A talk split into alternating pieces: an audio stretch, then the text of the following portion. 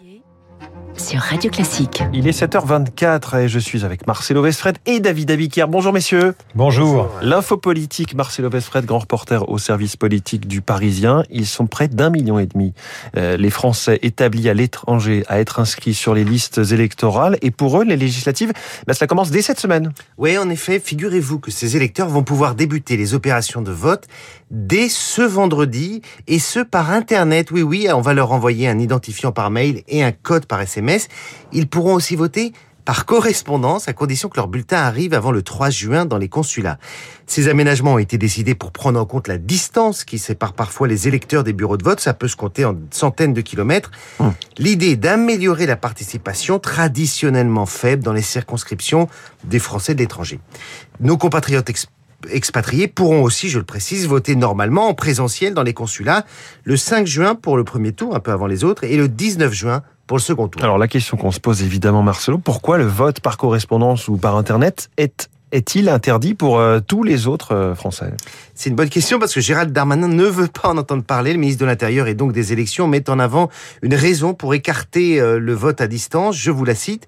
Tant qu'on n'aura pas démontré que cela permet l'absolue décision individuelle, sans pression communautaire ou familiale, j'y serai opposé. Fin de citation. Sauf qu'on le voit, les Français d'étranger y ont recours et ça ne semble pas poser de problème majeur. Alors pourquoi ne pas lancer le débat Surtout après deux ans de crise sanitaire, c'est le bon moment. On n'a pas d'élection au suffrage universel avant les européennes de 2024. Bref, le gouvernement ne sera pas accusé s'il lance ce débat de tripatouillage. Évidemment, c'est pas le vote par correspondance ou par internet qui va résoudre ou vont résoudre comme par miracle le phénomène de l'abstention qui a des ressorts plus profonds.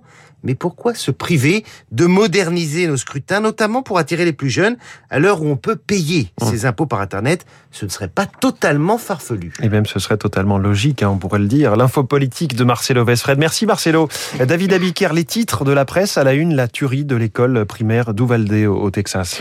19 enfants et deux adultes assassinés, titre le Washington Post, le New York Times, USA Today. Combien d'enfants devront encore être tués avant que nos élus ne fassent quelque chose? Interroge l'Austin American Statesman. Il est temps de réactiver l'interdiction fédérale sur les armes d'assaut, exige le Dallas Morning News.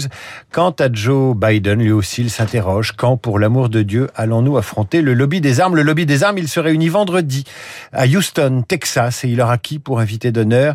Donald Trump. Ailleurs, dans les journaux, l'hôpital au bord de l'asphyxie, c'est la une du Figaro. Des doutes sur la volonté de réformer les retraites, c'est la une de l'opinion. Un témoin qui dérange parle au sujet de la catastrophe ferroviaire de Bretigny-sur-Orge. C'est le fait du jour pour Libération. Les échos font la une sur le sauvetage à 15 milliards d'euros d'Air France KLM. Le Parisien choisit le prochain jubilé de la reine d'Angleterre et la Croix fait la une sur les forêts qui s'invitent dans nos villes. Merci David, David Abiquière. À tout à l'heure, 8h30. Bonjour Renaud Blanc. Bonjour François. La matinale de Radio Classique continue avec vous, votre invité ce matin. Gérard Haro, l'ancien ambassadeur de France aux États-Unis. On parlera avec lui de la société américaine que l'on dit profondément euh, fracturée.